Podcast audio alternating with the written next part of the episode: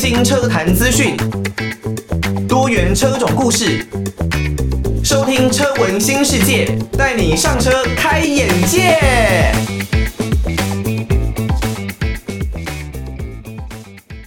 欢迎大家收听车闻新世界，带你上车开眼界。我是艾格。呃，在我们这一集的节目呢，刚刚听到的歌曲哦，是来自于胡彦斌《小小的心愿》。那如果呢，你没有办法听到这首歌的话，代表的呢，可能是你是使用 Podcast 的平台来收听我们的节目。那因为版权的问题嘛，所以呢，没有办法把整首歌给放，还讲到 B 餐，没有办法把整首歌给放到我们的 Podcast 的平台上面。但是呢，如果你是用 Podcast 的话，其实你可以做重播啦，或者呢是根据我的标题来选择你想听的主题哦，那各有优势啦。好，如果你对于车闻新世界有任何的建议哦，都欢迎可以寄信到台北北门邮政一千七百号信箱，台北北门邮政一千七百号信箱，或是 email 到 l i l i 三二九 at m s 四五点 h i n e t 点 n e t。L i l i 三二九 at m s 四五点 h i n e t 点 n e t。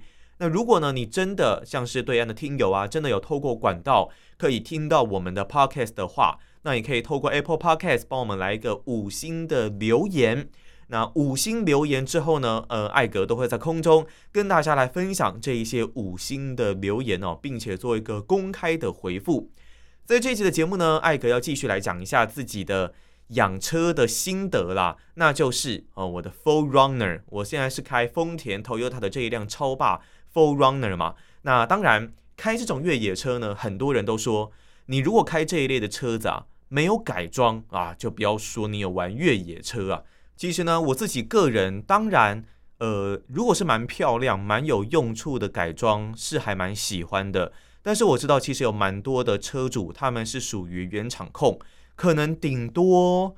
就是换换轮胎，然后换换一些小配件，不太会去动到引擎啊，或者是悬吊，或是轮框，或是一些比较大型的外观上面的改装。那如果是我对于像我之前开的 F22 B N W 的那一辆 M 二三五 I，我就有动了引擎的动力，我有去写程式嘛。那另外轮胎有去做一些的更换。不过除此之外，其实它就是一些耗材、预防性的零件方面的更换，并没有做太大幅度的改装。不过在我玩了越野车之后，也确实会觉得，嗯，好像真的应该要稍微改一下哦。虽然呢，我买的是 Full Runner 这个 TRD Pro 的版本，其实 TRD Pro 这个版本呢，它就已经是几乎都有帮你做一些的改装了。那不管呢是前面的 Toyota 这个横字的这一条杠，还有呢它的悬吊其实已经先举升一寸了。另外呢还有下护板的部分也是使用 TRD 的下护板，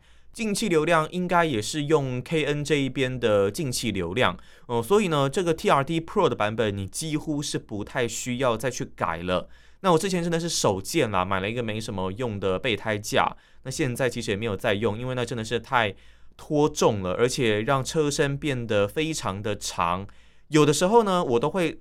我真的觉得是我一个很大的缺点。我不知道大家有没有这一方面的问题哦，就是说在买东西之前，总是呢把事情都想得很美好。哇，备胎挂在后面真的很帅，那好像又可以增加车体的安全性。因为别人如果真的从后面撞你，那可能是先撞备胎，先撞这个备胎架。那我就把事情都想得真的太好，然后花了钱。结果真的装上去之后，发现事情并不是想的这么一回事。真的车身太长，有的时候你在路边停车要塞停车格，非常的不方便。那加上它这个重量又多了至少大概六七十公斤，因为加了备胎上去嘛。所以如果真的这个重量上去之后，对于你车子的加速确实会有蛮大的一个影响哦。所以呢，我真的觉得奉劝大家，在做一些的改装，在做一些的购买之前，还是必须要想清楚。不过我就很清楚知道，接下来我就是必须要改前保杆的部分，另外还有越野车最喜欢做的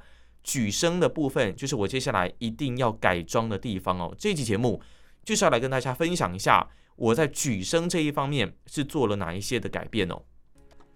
刚刚听到的歌曲呢，是来自于安在模的《For You》的这一首歌。好，我们前面呢有讲到说，我接下来想要帮我的 full runner。来做一个举升的部分，那其实呢，举升在做之前哦，当然这个目的很明显嘛，因为我们如果出外，如果呢去野外，其实会面临到蛮多不一样的地形，那可能呢有一些是大石块啦，有一些是有蛮多障碍物的。所以呢，如果你车子有做举升，把你的底盘离你的地面来得高一些的话，你在跨越这些障碍跟地形的时候的成功率就会来得更高。那通常，如果你做了举升之后，你连带的会让你的轮胎轮组来做一个升级，把它变大。因为其实如果你的轮胎加大，那才是真正的举升。你如果说真的举升两寸好了，那可能实际上就是增高一寸，因为你的这整个跟轮胎相连的部件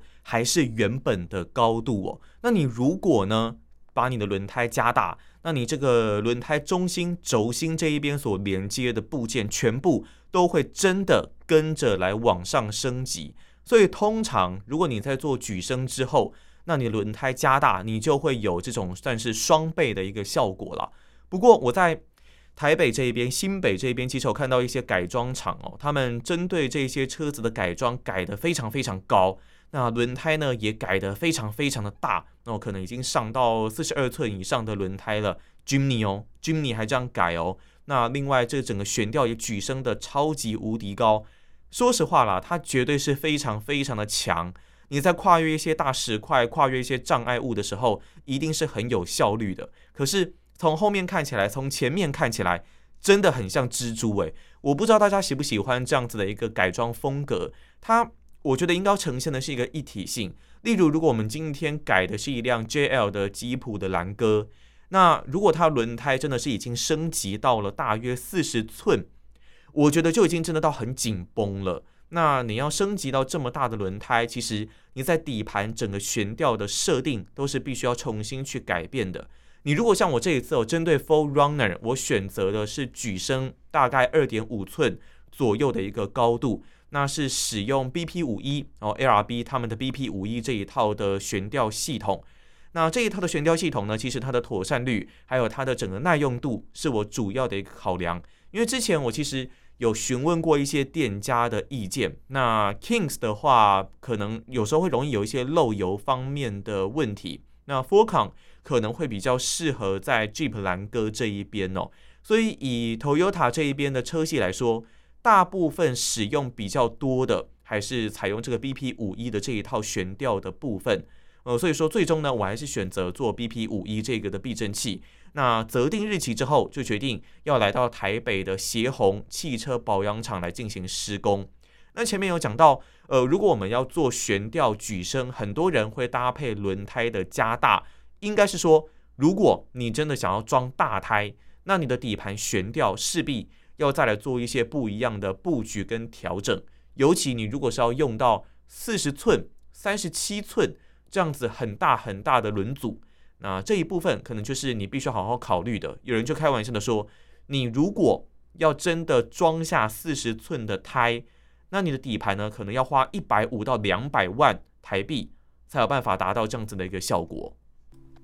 来自于理想混蛋的行星啊，理想混蛋呢，在最近他们的作品呢，受到还蛮多人的关注。我觉得他们的音乐风格就属于这种。很轻柔，很轻松，让你呢可以在呃很舒服的一个状态之下去聆听他们的音乐。但是我在越野的时候呢，可能就没有办法听他们的歌啊，因为太太没有那种热血感了。真的在战斗的时候啊，你是需要有一些不一样的节奏。我们不是说。跑赛道或是飙速度的时候，才需要这些 beats，才需要这一些的节奏，才需要这一些的呃 punch 啊这一类的东西。其实呢，你在越野的时候，根据不同的地形，诶，选择不同的音乐，我觉得也会带给你在越野环境之下另外一种不一样的感受哦。哦，讲到这个越野车的举升呢，当然前面我们提到，你如果真的要塞下四十寸的胎，当然你的整个悬吊是势必得要做举升的，不然跟你的车体。一定会互相冲突。另外呢，在你的牛腿也必须要做强化，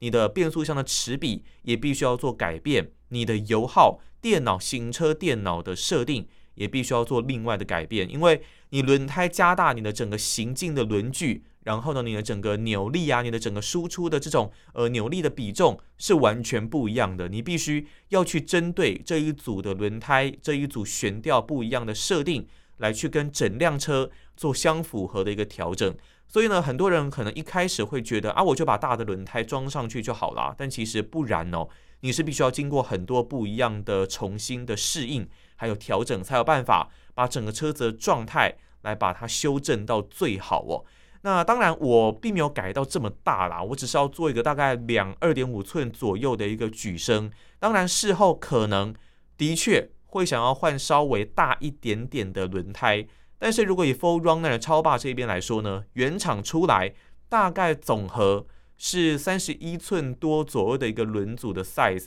那我们最多最多可能不太能够像蓝哥原厂就有三十三寸。我们丰田这个 4Runner 呢，最多最多可能大概就是可以到三十二寸多左右的一个轮组，那个轮胎的一个大小。那当然，如果你真的要装到三十二寸多，你其实还必须要配合稍微切一点点的车体哦，就是在轮拱的附近要稍微做一些的切割。不然，如果你在比方说下坡，或者是真的遇到起伏比较大的路面的时候，很容易就会去擦到轮拱啊。那有些人很在意啦，有些人好像不太在意，就当然这是见仁见智。不过无论如何，我要先做的是举升这一套的设定。那基本上呢，举升然后再加上前 A 倍，那这样子弄起来的话，以 BP 五一这边来说，大概是抓在呃十万出头左右，十万台币出头左右这样子的价格。但是真的施工完看到车子，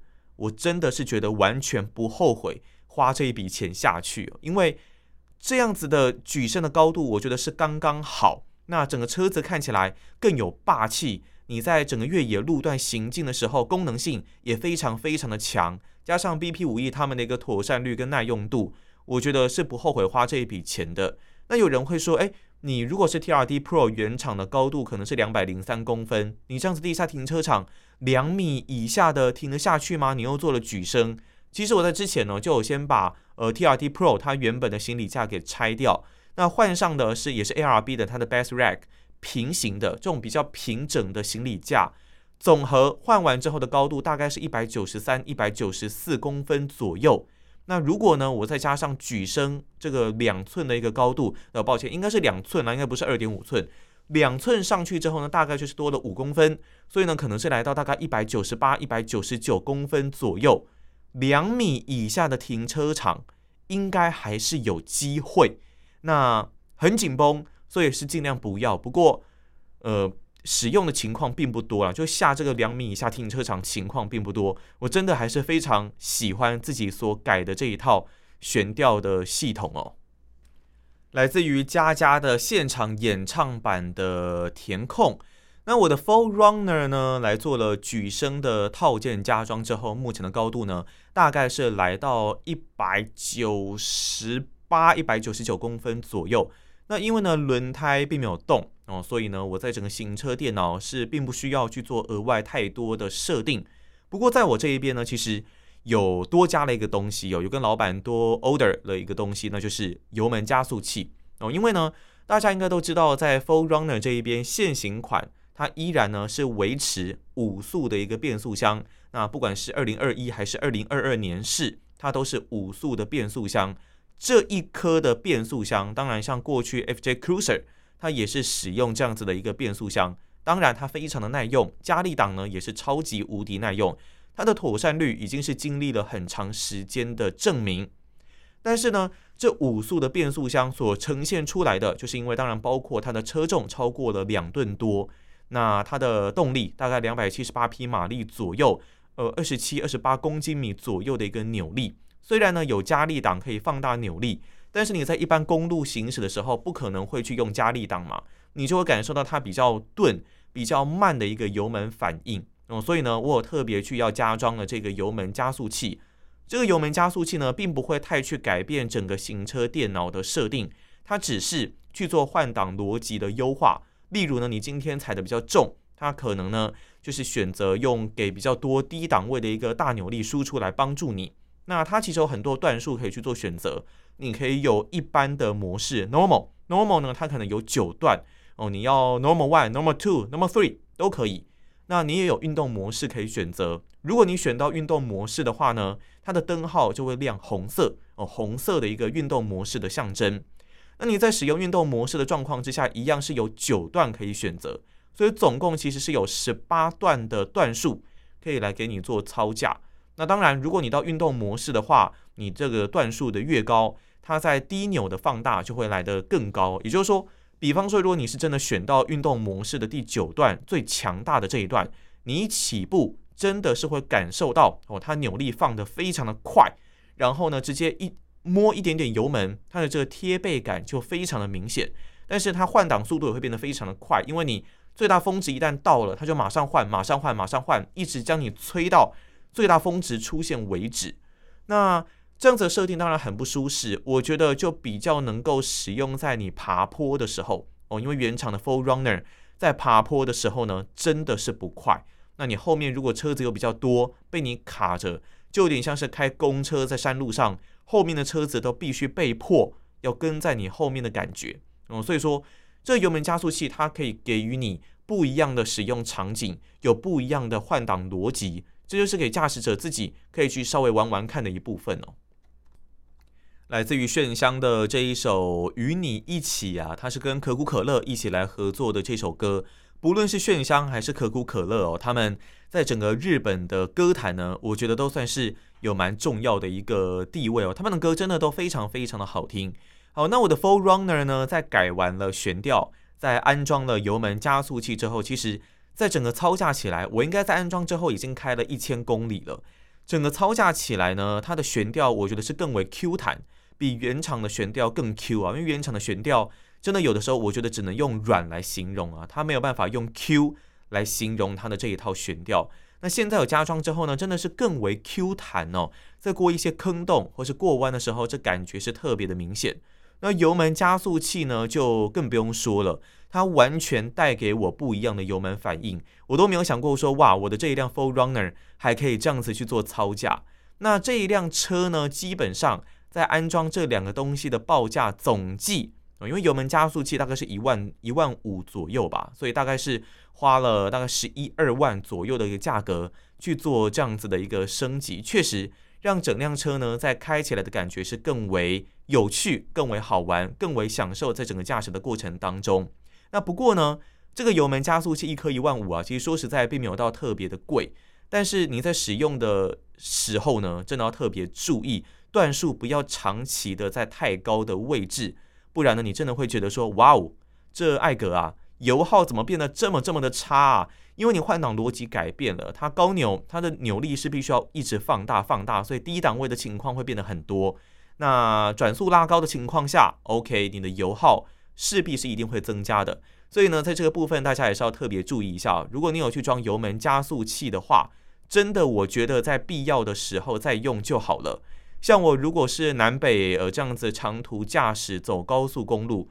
我大多可能顶多就是一般模式的二或三段，那甚至有的时候会把这个油门加速器关掉，选择呢使用最原厂的模式来做巡航，感觉好像就够了。如果你没有特别赶时间的话，那这种比较大扭力的一个使用方式呢，真的是在开山路的时候我会比较会去使用哦。所以呢，这期节目特别跟大家分享了关于我的悬吊的升级，哦，做了两寸的升级，但轮胎没有动，应该是未来的一个计划了。那另外呢，也装了油门加速器。接下来呢，就希望我在大顺吉普那边有订了前保杆，另外呢还有前保杆的灯。但是他们那个缺点就是比较不会跟客人主动的来做沟通，一直都还没有跟我说现在进度到底在哪里，一定要我去三催四请。那我。我是也不知道怎么办啦，不过原本说可能三月底会到，四月初会到，那到现在，嗯嗯，都还没有看到东西啊。那当然他们是没有提前跟我收钱，所以呢，我也就是等待，嗯，看他们到底什么时候要来做进一步的沟通哦。好，那未来呢，如果有在更多的一些改装的消息，或是过程，或是我的心得，我都会不定期的在车闻新世界的节目来跟大家进行分享。我们就下期节目再见啦，拜拜。